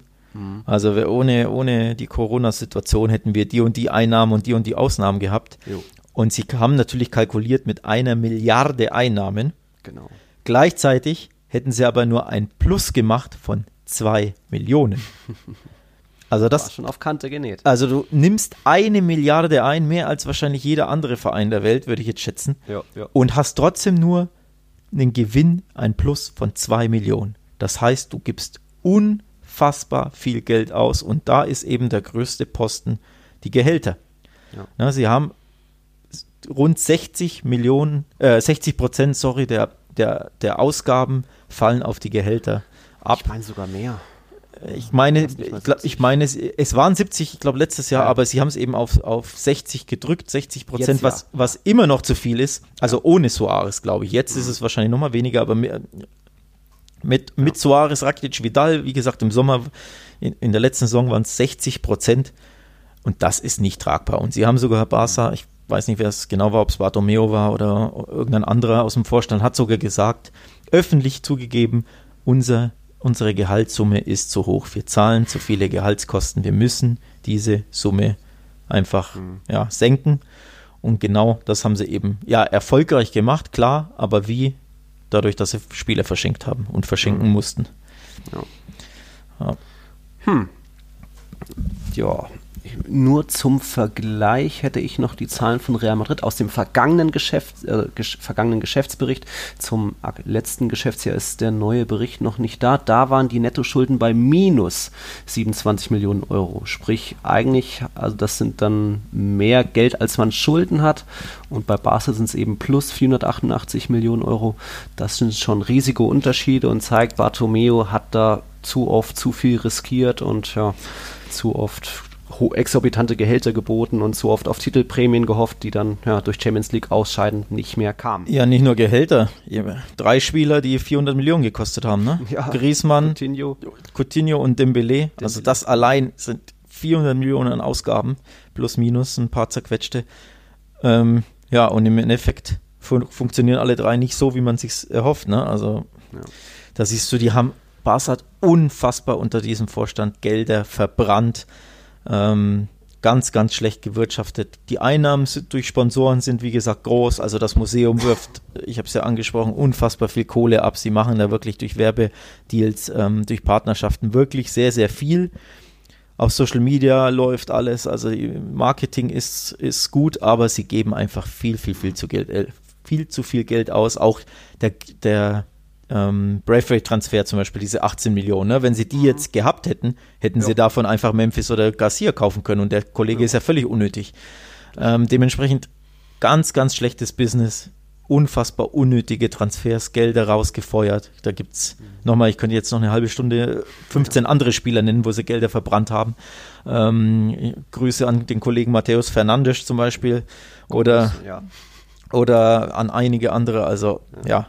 Sie sind in einer wirklich schlimmen finanziellen Situation und deswegen müssen Spieler verschenken und können sich ihre Transferziele nicht leisten.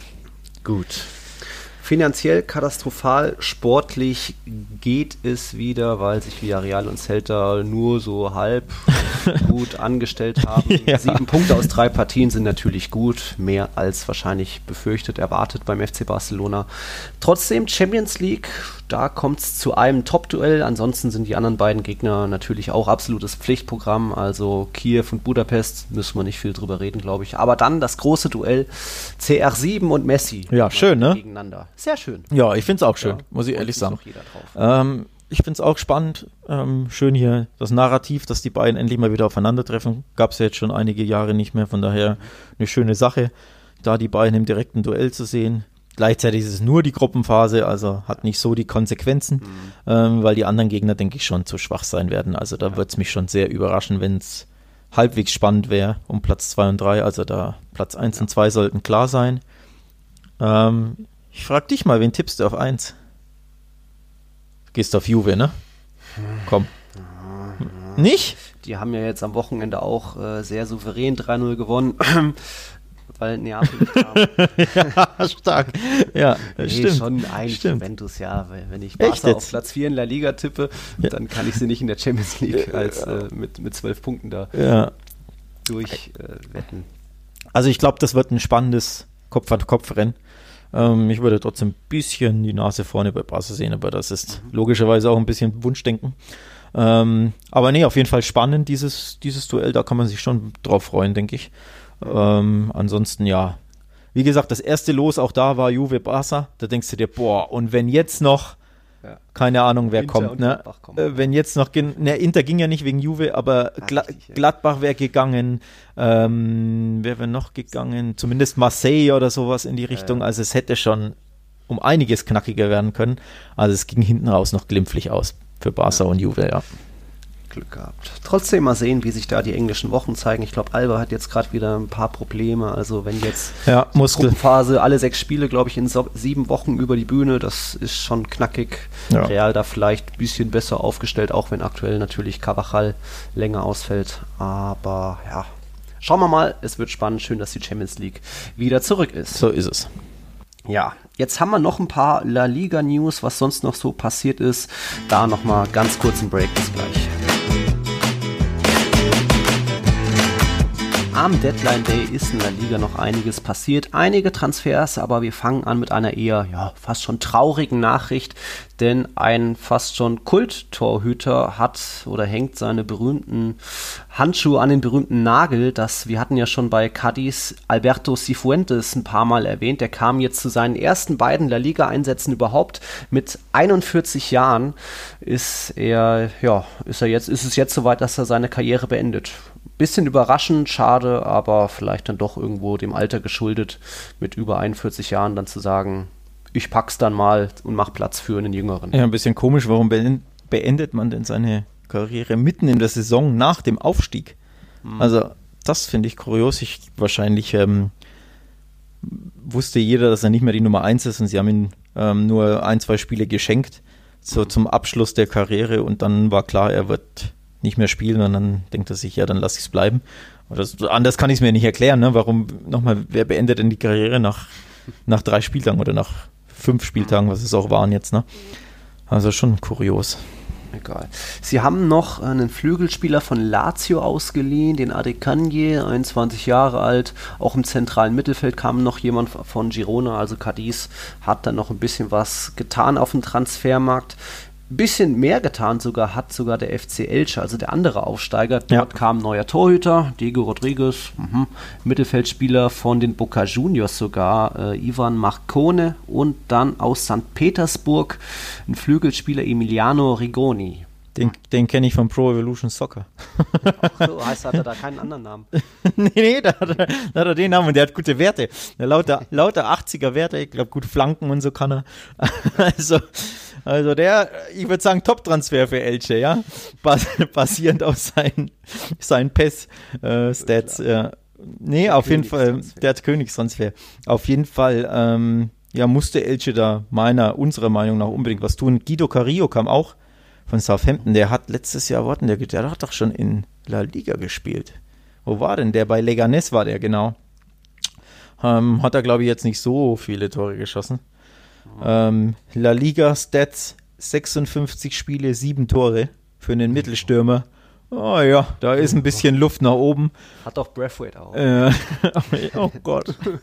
ja, ähm, also auf jeden Fall hat Elche erkannt, dass sie wirklich einen sehr, sehr schwachen Kader haben, logischerweise, und hat da ein bisschen was gemacht. Ähm, ja, um die Chancen zu erhöhen, vielleicht doch die Klasse zu halten. Ne? Ja, sind ja mit vier Punkten aus drei Partien noch okay gestartet, aber ja, wir rechnen ihnen weiter keine großen Chancen zu, auch jetzt nicht, obwohl sie am letzten Tag dann noch drei, vier Leute geholt haben. Spannend, genau. wenn wir schon beim Mittelstürmer waren. Osasuna, da wissen wir ja, äh, Jimmy Avila fällt wieder länger aus. Dann gab es mhm. schon einen Transfer und jetzt noch vom, von Mallorca den Knipser geholt. Budimir, früher mhm. St. Pauli, jetzt wieder La Liga, auch nicht schlecht. Hat er doch, glaube ich, seine 8, 9 Buden gemacht letztes Jahr. War es nicht sogar zweistellige Tore? Irgendwie sowas. Also der hat schon gut, der hat wirklich, schlecht. wirklich gut getroffen.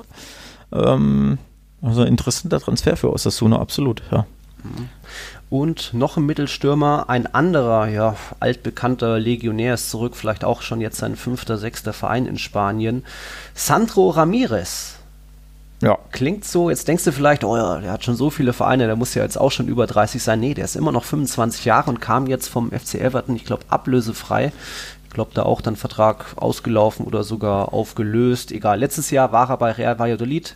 24 Spiele, drei Türchen. Mhm. Hat ja auch lange irgendwie so einen Fluch gehabt, dass er nicht getroffen hat. Ja. Jetzt mal schauen, ob er Huesca in der Klasse halten kann. Ja, das sieht man aber auch immer wieder, ne? Wenn du dir einmal so einen zumindest einen Namen erarbeitet hast, selbst wenn du keine ja. Tore schießt, du findest immer irgendeinen kleinen La Liga-Verein, der dich aufnimmt. Ne? Genau. Ne? Das ist in, äh, finde ich, in Italien auch immer der Fall. Da, da gibt es Spieler, die bei acht verschiedenen Serie A-Teams sind und bei La Liga ist das das Gleiche. Also selbst Spieler, die wirklich kaum Tore schießen, die finden immer irgendwie einen Club. Ähm, von daher, ja, ob er jetzt so viele Tore treff, äh, schießen wird, der Kollege Ramirez, der ja Ex-Barca-Spieler ist, ne? Ähm, Ach so, das war das. Ja, ja. Ähm, von daher, ja, schauen wir mal. Aber warum nicht? Warum nicht? Kann ja. schon passen.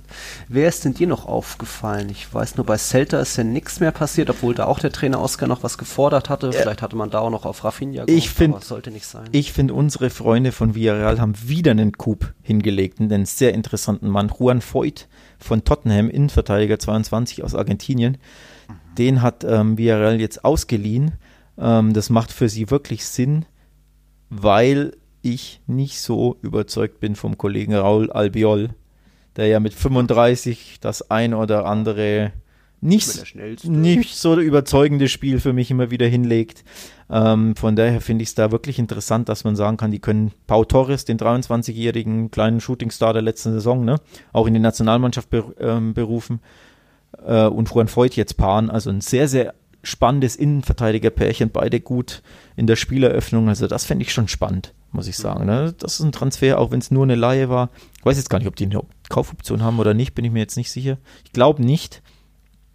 Auf jeden Fall, das ist auch wieder ein, ähm, ein interessanter Transfer von Villarreal, die ja einige spannende Transfers getätigt haben. Ne?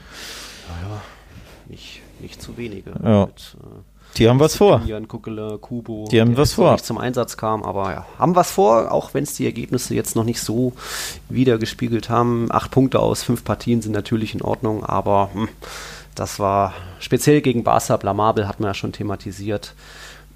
Ähm, spannend, glaube ich, auch bei Real Sociedad. Dort ist ja einerseits dieser vermeintliche Tausch Willian für Carlos Fernandes mit Sevilla geplatzt und dann haben sie auch keinen neuen Innenverteidiger geholt. Sie haben ja Diego Llorente an Leeds United verloren, aber da hatte ich noch gedacht, vielleicht kommt dann ein Hermoso, der ja bei Atletico nicht so glücklich ist und wird dann bei Real Sociedad verteidigen, aber da ist auch nichts mehr passiert. Mm -mm.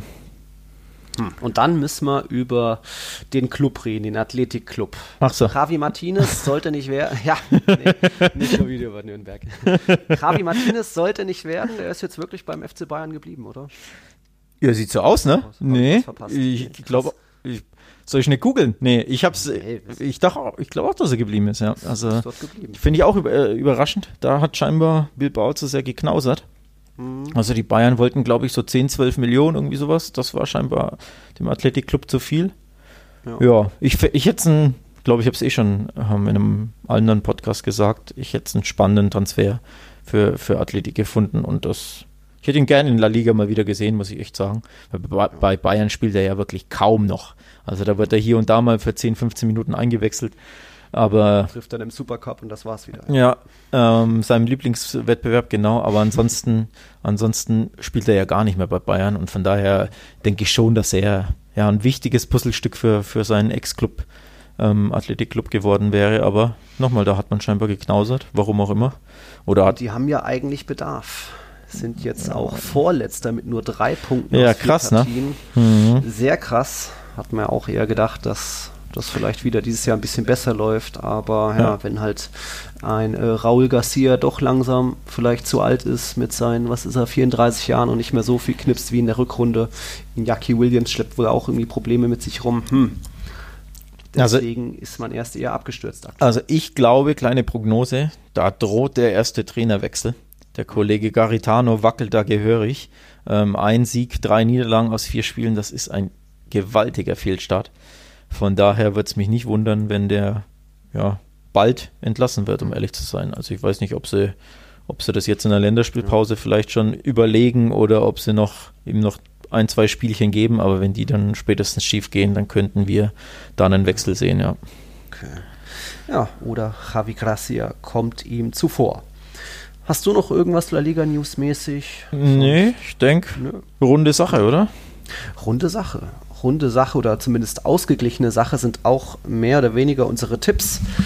Da war am Wochenende nicht so viel drin für uns beide. Nee. ging 2 zu 2 aus. Also von zehn Partien jeder nur zwei irgendwie richtig getippt. Und insgesamt führst du jetzt mit 16 zu 15. Ich bleibe irgendwie in deinem Schatten. Mal gucken, ob ich noch aushole zum Überholmanöver. Ähm, ja, jetzt ist ja erstmal Zeit zum Überlegen, wie dann der sechste Spieltag wird. Jetzt erstmal Länderspielpause. So ist es. So ist es. Wir bedanken uns natürlich wieder bei unseren Patreons. Das sind jetzt inzwischen auch schon neun. Wir hatten so gedacht, das können doch locker gleich mal zehn werden. Also Leute, meldet euch bei Patreon an, patreon.com slash Podcast. Dort könnt ihr uns unterstützen. Merch gewinnen und dann auch uns Fragen stellen. Da sind auch schon einige Ge Geheime gefallen, sage ich mal, nur über die Nachrichten, die jetzt gar nicht im Podcast behandelt werden wollten. Also das haben wir immer ein offenes Ohr und schreiben euch gerne oder antworten euch dann hier im Podcast. Vielen Dank auf jeden Fall an die neuen, die es schon gibt und danke schon mal an die, die noch kommen werden. Dass wir mittlerweile bei Spotify sind. Ich glaube, das muss ich nicht noch wieder wiederholen. Das wisst ihr inzwischen alle. Ja, dann bleibt mir nur zu sagen, vielen Dank für die Aufmerksamkeit und wir hören uns dann ja nach der Länderspielpause wieder, oder Alex? Ja, absolut. Wir machen jetzt ein Päuschen. Ich brauche ich brauch eins nach, ich glaube, 14 Stunden Deadline Day.